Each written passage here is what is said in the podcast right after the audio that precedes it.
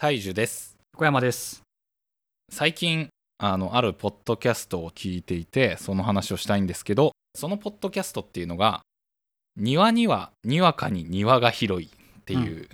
人、人人っていうかポッドキャストがあって。庭さん？そうですね。庭これなんて、えー口頭で説明するの難しいな。丹那牛乳って言っても伝わんないか。あの丹那牛乳の丹に羽でまああのあれなんですけどまあそれはともかくとしてこれあれなんですよね。大学生が一人でポッドキャストやってるんですよね、うん。でその中で気になったエピソードとしては二十歳になりたくない理由っていうのを語ってたりとか、まあ、そういう、えー大学生二十歳前後だからこそ悩む悩みっていうのを現役の人がこうやって話してるんですよね。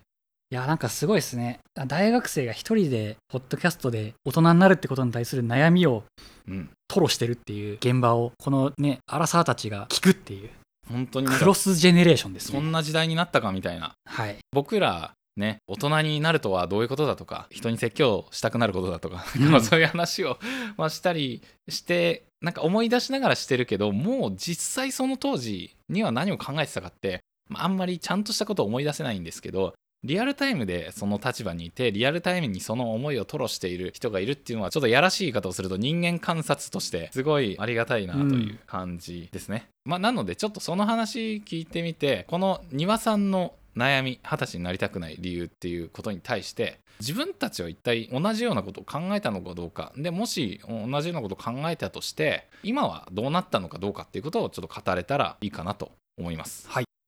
でこれ大学生の言ってることを大学生がこんなこと思ってるらしい。僕らどうだってこれもうめちゃくちゃ説教ポルノになり得るというか いやー若いもんはこうだけどな。時期にこうなるぞみたいなかなり危険な話なんですけどあくまで主語は自分です若者はどうせこうなるじゃなくて自分はこうだったなんで、はい。別にそれはあの庭さんとかその他現役大学生とかに当てはめるつもりはないですっていう注釈をしておきます。はい。はい、いいっすね。これ言っとかないとね。うん。ちょっと一回なんかそのエッセンスだけでも聞いてみますか。いや一応これ全部聞きましたよ。あ本当ですか。はい。僕もう一回思い出しながらちょっとだけ聞いてみたいんで、はい。じゃあ一回止めて、はい、一時停止。はい、えー今僕と横山さんで庭さんの二十歳になりたくない理由っていう話を復習として改めて聞いてみました。で彼女の主張としては大きく2つでしたね。一つがお酒を飲みたくない。もう一つが変わりたくない。うん。うん、でお酒を飲みたくないっていうことに関しては、まあ、飲みの場が嫌とか会食の場面が好きではないっていうことがあって大人になるってことはお酒を飲んでいくそういう会食の場が増えるけど嫌だなみたいな、うん。だから大人になりたくない、まあ、イコール二十歳になりたくないなみたいなところ。で2つ目が変わりたくないっていうこと大学生とか二十歳っていうのは、まあ、みんないろんな面で変わってみんな例えば髪染めたりとかシンプルに見た目の面とかでもみんな変わっていくと。変わっていくけど庭さん自身は変わりたくないというか新しい場面になるのが苦手とかそれって今までのものが壊れてしまうのではないかっていう不安があって変わりたくない、うん、できるだけその変わることに抵抗している。っていう感じですかね。その2つが主な主張というか、まあ、僕らあっさり聞いただけなんで全然その本人の心を読み取ったとかではなくまあそんな感じに聞こえましたっていう感じですかね。どうですか？横山さん的には。お酒飲みたくない。うん。変わりたくない。うん。いいですね。やばいちょっと餌を得てしまった。いいですね。いやーでもいくらでも言えることはあるんですけれども、うん。でもまずそのお酒飲みたくないっていう気持ちはありましたか？えっとですね。やっぱり大学入ると、うん。けいろんなことが自由になるんでその一つにお酒っていうのも提供されるわけじゃないですか、うん。まあ面白いんですよね、うん。えー最初はそのなんか今まで感じたことのないような状態になったりだとか。まああとはそういう場で騒いでもいいんだっていうような、まあ、ステータスを得たっていうこと、ね、高校生じゃできないようなことっていうのをやれるっていうのはやっぱり純粋に楽しかったんですよ。じゃあ結構ウェルカムだったんですか？いやお酒飲めるやったぜ。みんなでお酒飲もうぜっていうのはウェルカムだったんですよ。へえだが量飲めねえやってなって。あ そういうこと？普通にそこで挫折しましたね、うん。なるほど。はい、これもう体質の問題やんってなって、うん。グビグビ飲んですげえ楽しそうにしてるやつがいる一方でねちょっと飲んだら顔が赤くなって眠くなるっていう人もいるっていうことに気づき、で僕はねその顔が赤くなって寝る側だ人間だったんでその酒の席をめっちゃ楽しむぜっていうことがまだあんまりできないタイプだったんですね。だからそこでもう戦線離脱っていう感じであんまりその酒の場には行かずに楽しんでましたね、えー疎外感とかはあったんですか？それに対してえーうわ飲めねえや俺みんな楽しんでるの楽しめねえやっていうのはありましたね確かに、うんうん。まあでも気づいたら酒飲めない奴ら同士で集まるんでてか集まったんで僕の場合は。はいはいはい。そこはなんか良かったなって気がしますね、じゃあ当時からある意味その酒に関する、うん。えー酒を飲みたくない二十歳になったらどうこうっていうところの悩みあまり感じずにだからこそ今も別に克服も何も考えることなく来れてるって感じですそうですね。飲みたい時は飲むけど別にあのそんなに自分から率先して飲むってわけじゃないんで。うんうんうんで飲めないんでそもそも。だからそこはあのもう無理なら無理っていうのは突き通しても特に問題はないっすよっていうのは言えますね、はい。なるほど僕は若干丹羽さんの気持ちに共感するところあるかもしれないって思っていて、僕も飲み会とか会食の場面っていうのはそんなに得意じゃないタイプですね。4人以上の飲み会が僕も無理っすね 普通に。好きじゃないタイプ。新刊とか恐ろしいっすね、はい。僕の当時のお悩みで言うと、まあ、2つあって飲み会会食憂鬱でしたマジで、うん。僕も。しかもみんなやるのが当たり前じゃないですかあの頃って。それすげえ嫌だったなっていうのはマジ共感するなっていうのとあとお酒僕結構健康好きなんでお酒ってやっぱ体調的に自分の脳みそを今ベストな状態でうん。18歳まで生きてきたのにえここで機能低下させちゃうのみたいなちょっとそれに対するなんだろうな大丈夫かなみたいなこっからアホになって生きていくのかなそういうなんか焦りとかあとちょっと思い出しながら喋ってるんですけどシンプルにお金かかるんでああそうですね。だってお酒なくても楽しいじゃんみたいな人生普通にさ友達同士だったらさみたいな。なのになんでそんなめっちゃお金かかることをしようとすんだろうみたいな。そこのなんか価値観とか優先順位の合わなさみたいな。でもやっぱお酒飲むウェイが、まあマジョリティなんでそこに馴染めない自分というか馴染んでいかなきゃいけないのかな。でも馴染めないなっていう嫌さを感じてましたねうん。それはありますね僕も。だから飲めないっていうのはそこに同じようにかかってくる気がしてて、うんうんうん。うん。無理なもんは無理なのにそれがマジョリティって存在してるのはやっぱしんどいっすよね。あそうですね。えっと、僕がその後どうなったかで言うと、まあ、今でも大人数の飲み会あんまり得意じゃないですっていう感じはあるけど、まあ別に全然社会人そういう人たくさんいるし自分もそうだしそれで何一つ困んないしっていうところ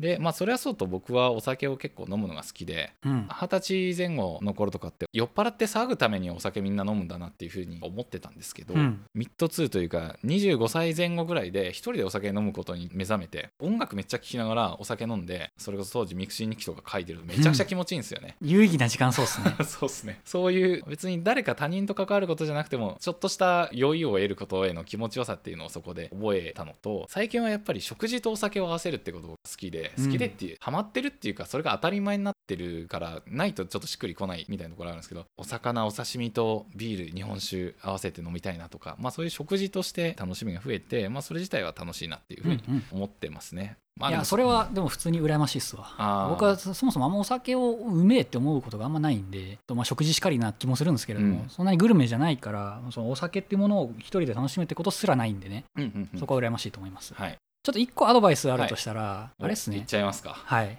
ああれっす老害アドバイスいきますよ 老害アドバイス。お酒飲めないキャラで突き通すとしんどくなりますぜっていう話。ああそうなんですか。あのそれこそマジで声かかんなくなったりだとか、うん。ああいつはまあ酒飲まないよなっていうふうになると思うんでこれを避けるためには別に避けるべきって言ってるわけじゃないんですけど、まあ、これを避けたいんであればいや俺日本酒2杯ぐらいでもダメになるんだよなとかいや酎ハイ1杯で死ぬわっていうふうな感じでめちゃくちゃ低く見積もった状態でうんうん。酒の飲めなさっていうのをアピールするんですよ。はいであの僕は都合のいい形で酒飲んだらすぐ顔が赤くなるんであこいつ飲ましたらもうやべえやっていうのが止まるんですね途中で、だからあの標的にされづらいっていうのとなんかべ全然飲んでないにもかかわらず向こうもなんかめっちゃ気使ってくれるっていうような状況が作れるんでこれおすすめっす。なるほど。なんか酒めちゃ弱キャラを面白い感じで作るっていうか えー。もうちょいいけっけどまあもうちょい下げておこうっていう感じで、いやーもう今日ハイボール1杯で無理っすわっていうふうに言っといて全然無理じゃないけど、飲むとか、まあ、めっちゃ薄いハイボール飲んどくとかそういうふうにしとけば体にダメージを与えずに酒の場を楽しむことができるっていう、うんうんうんうん。で酒の場そのものをそもそも楽しみたくないんであればやっぱりあの行かないって選択取るのがやっぱり大事ですよね、別にあの行かなかろうがあんまり目くじは立てないんで誰も、うんうんうん。実は。思いのほか立てないですよね、はいそうですね じゃあ2つ目としてはい。変わりたくないみたいな気持ちに関しては横山さんどうでしたか？一応ありましたね。だから社会人になったら変わってしまうんだろうなっていう憂いとかはあったし、うんうんうん別にそれもすでに受け入れてた状態だったんですよ、はい。変わってしまう俺っていうのがあってそれに対してはねちょっと寂しい思いはあったけど、まあ、変わんなきゃなってことで完全に覚悟できてたんですね、うんでその結果変わってねえんですよ。で変わるタイミングはもう何一つないんだなって気がしてて、はい。あのもう一生このままでやっていける安心感を逆に得たっていうそういう10年間でしたね僕は。なるほど。そうですね。僕はどうだったんだろうな。この庭さんの悩みとちょっと違うところがある気はするんですけど変わりたくないっていう気持ちに対して2つあって、うん。1個はやっぱ期待値が変わるのは嫌だなとは思ってましたね。は大人って大人として見られるじゃないですか。それが結構嫌だというか大人として見られるしそれによってシンプルに仕事が増えるというか。あ例えば一人暮らしを始めて水道代を自分で払わなきゃいけなくなるというか。自分でお金は出してないんですけどまだ親に払ってもらって。でもそういう手続きは自分がするじゃないですか。なんていうのかな。家主としての責任がある。はいはい。責任っていう言葉ちょっと曖昧なんであんま好きじゃないんですけどあなたが払うんでしょとして周りに見られるということってあるじゃないですか。でそれはもう本当に水道代を払うのが嫌だとかっていうことじゃなくてそれが全方位にあるんですよね。だから今まで自分はずっと子供だったものなんですけど全方位に対してあなたはいきなりなんかこれできる人でしょやる人でしょ。あなたは常識のある一通りのことができる人なんでしょっていうふうに見られる期待値が発生してしまうっていうのがすごい嫌でしたね。なるほど、まあ、当時は期待値という言葉に言語化はできなかったですけど。はい、うん。それはまあ確かに大人になるって責任を塗り固めるっていう一般論としてもあるような気もするんで、そう見られてしまう期待されてしまうということですね、うんうんうん別に期待に応える必要はないといえばないんですけど、まあ、やっぱりどうしても期待されることにプレッシャーを感じたりとかっうんうん。ていうのはありましたね。なるほど。で変わりたくないの、まあ、近い話で、まあ、見た目の面でみんな金髪にしたりとか変わっていくっていう話なんですけどこれに関してはなんだろうなそういう人見てるとちょっと損した気になっちゃうんですよね。え？あの大げさに言ってますけうん。どみんな金髪にしたりとかそれこそお酒すごい楽しんでるとかってなると自分は別にそれに興味がないので、うんしなくていいんですけどちょっとしない自分損してんのかなみたいな。この間の WBC だったりとかワールドカップっていうのにあんまり盛り上がりを感じられてない自分っていうのには損してる気分はあります。あーそれに近いですね、うん。うん。で損してるんでちょっとそんな自分を守りたくなってしまうというか。はあはまあ、僕の場合はですけどねそんな自分を守りたくなってしまう。例えばその IT 業界にいるじゃないですか、はい。で。IT のソフトウェアエンジニアとかやってるんですけど僕もともとあんまりそういうの好きじゃなくて。そうなんですね、はい、なんかそういうのって流行移り変わり激しいじゃないですか、うん。でみんな飛びつくと。でそれに飛びついてったら結局エンドレスが続いてしまうみたいな。はい。だったらもうそういうものは一切触れないでそうじゃないところに自分のアイデンティティを持った方がいいんじゃないのか。それこそ変わらないものにアイデンティティを持った方がいいんじゃないのかっていうことを思ってたんですけど、まあ、今思えばあくまでそれは庭さんとか一般論の話じゃなくて自分にとってはそうすることで損したくない自分の気持ちをちょっと守っていたというかうん。みたいなところがちょっとあったかなとは思いますね。なるほど、うん。WBC を楽しめない自分に損してる部分に向き合わなきゃいけないっていうような感情ですね。そうそうですね。はいはいはい。はいうん。で WBC を楽しめないけどいやいいもんね。俺にはこれがあるもんねっていうのをわざわざちょっと探さないとやってあーらわかる。れなかった。うん。わかるそれある。みんな WBC 見てたら WBC 見てない自分はダメなんじゃないのか。いや自分にはこれがあるっていうことをわかる。見つけないと焦る。あれ。だからマイノリティであるがゆえに自分のアイデンティティっていうのを自分で見つけなきゃいけないっていうそのあれですよね。うん。結構苦しいですよねあれ、うんうんうん。ありますありますあります、はい。そうですね。そんなちょっと自分の気持ちを思い出しました。でそれに関しては今はどうなのかというとまあなんでなんだろうな。大人っていうか社会人になるとみんな仕事とかってなんか10人十色なんで比べようがないというかうん。WBC9 人やってて自分じゃなくて1人はこれ2人目はこれ3人目はこれなんでもうマジョリティが存在しなくなるっていうんですかね。ね。だから楽になりますね、うん、別に変わるも変わらないもどっちも個性になり得るし IT 系の最新を追うのもマジョリティかマイノリティかとかこれは変わってしまう変わってしまわないとかじゃなくてただ目の前にある面白いものもつまむただ楽しいなっていうちょっとアホみたいな感じですけどそんな感じに今なってます。いやーわかる。結局ねなんか他人と差をつけるための活動っていうのが止まるんですよねどっかのタイミングで。ああそうですね。なんとかして自分はあいつとは違う何かなんなきゃいけないんだっていうその仮想の敵を用意してたんですけど今までは、消えますよねその敵が。うん。でその敵と戦ってもどうしようもねえってことになるがゆえに、まあ、一番楽しいことをやっていこうっていう風な戦略にシフトせざるを得ないっていう感じだと思うんで、んんん。そうですね。まあただ僕が今思ってることはそういうふうに僕も横山さんの気持ちには共感するんですけど、こんなふうに思えるのは、まあ、言うて仕事でねある程度まあ。の給料をもらえて、他人からの承認を得ているうーんとまあ一般社会人っていう程度には人と比べたところで別に劣等感を感じなくて済むということがあるのかなという気持ちはありますね。ちょっとまたおじさんアドバイスをしたいんですけれども。はい、子供のままでいると社会不適合者になってしまって、うん。そのまま精神病むんですよ。やっぱ俺ってマイノリティだなっていう風になっちゃう、でかといって大人になると尊厳そのものを失いがちなんですよねへえこの2つのバランスを取る必要ががあるなと思ってそうなんて、だから社会不適合者になるっていうのは、例えば飲み会に行かないとかですよ。うんまあ、かなりステレオタイプな状態だと思うんですけれども、飲み会に行かないがゆえに、あいつは全然社会性がないっていうふうに言われて、職場からはぶられるみたいな、うんそういうことってまあ往々にしてあるわけじゃないですか、まあ、ある場所だと。ああはいそれでも俺は飲み会なんか行きたくないっていうふうにつっけんどんしてると、やみますと、普通に。うんうんうんその環境に馴染めなくなって病むと。かといって、えー、とマジョリティに迎合して、いや、飲み会つまんねえけど参加しますわっていうような感じでいくと、うん普通に尊厳がなくなるんでね、その自分とは何なのかっていう部分の、その生きる意味っていう部分を失いがちなんで、はい。だからここのバランスをいかに取るかだと思うんですよ。社。会性を取るのか自分のやりたいことっていうかまあ。失いたくないものを失わないようにすること。うんそのバランスをどうするかって話ですね。でこれは結局バランス論ってなって面白くないんですけれども、な。どこまで行っても、そのネバーランドに住むピーターパンみたいな感じになると、普通に社会に馴染めなくなるんで、うん。死にますと、このまうんまだと。うんうんでかといって本当に馴染めない部分っていうのを馴染めないなりに苦労して全体に合わせようとするとそれはそれでまた気を病んでしまうんで、もういかにバランス取るかですよね、うん。本当。で僕結構その中で気をつけてるのが子供でいられる確実な安全地帯っていうのを持っとくようにしてるんですね。うん。僕の友達あの子供しかいないんですよ。あのそこがめちゃくちゃ良くてね、本当。なるほど。なんかもう30になっても何も変わんねえやみたいな感じのやつらばっかで一緒にいたりするんで、うん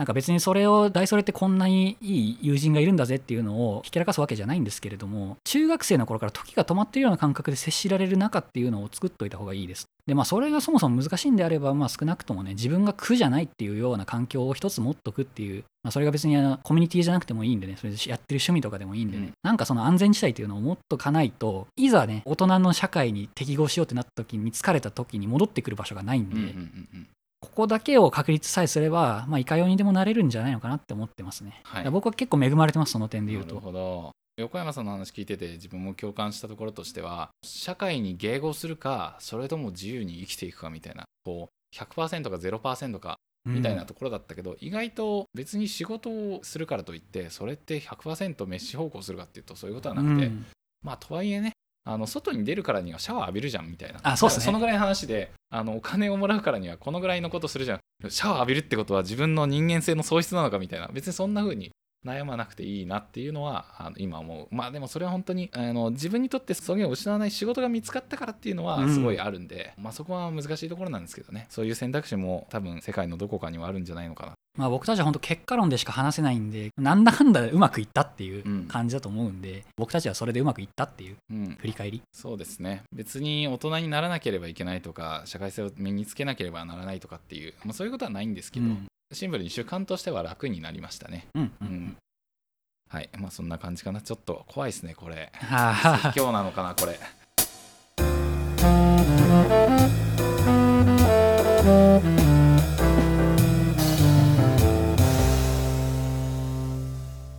人間 FM ではお便りを募集しています。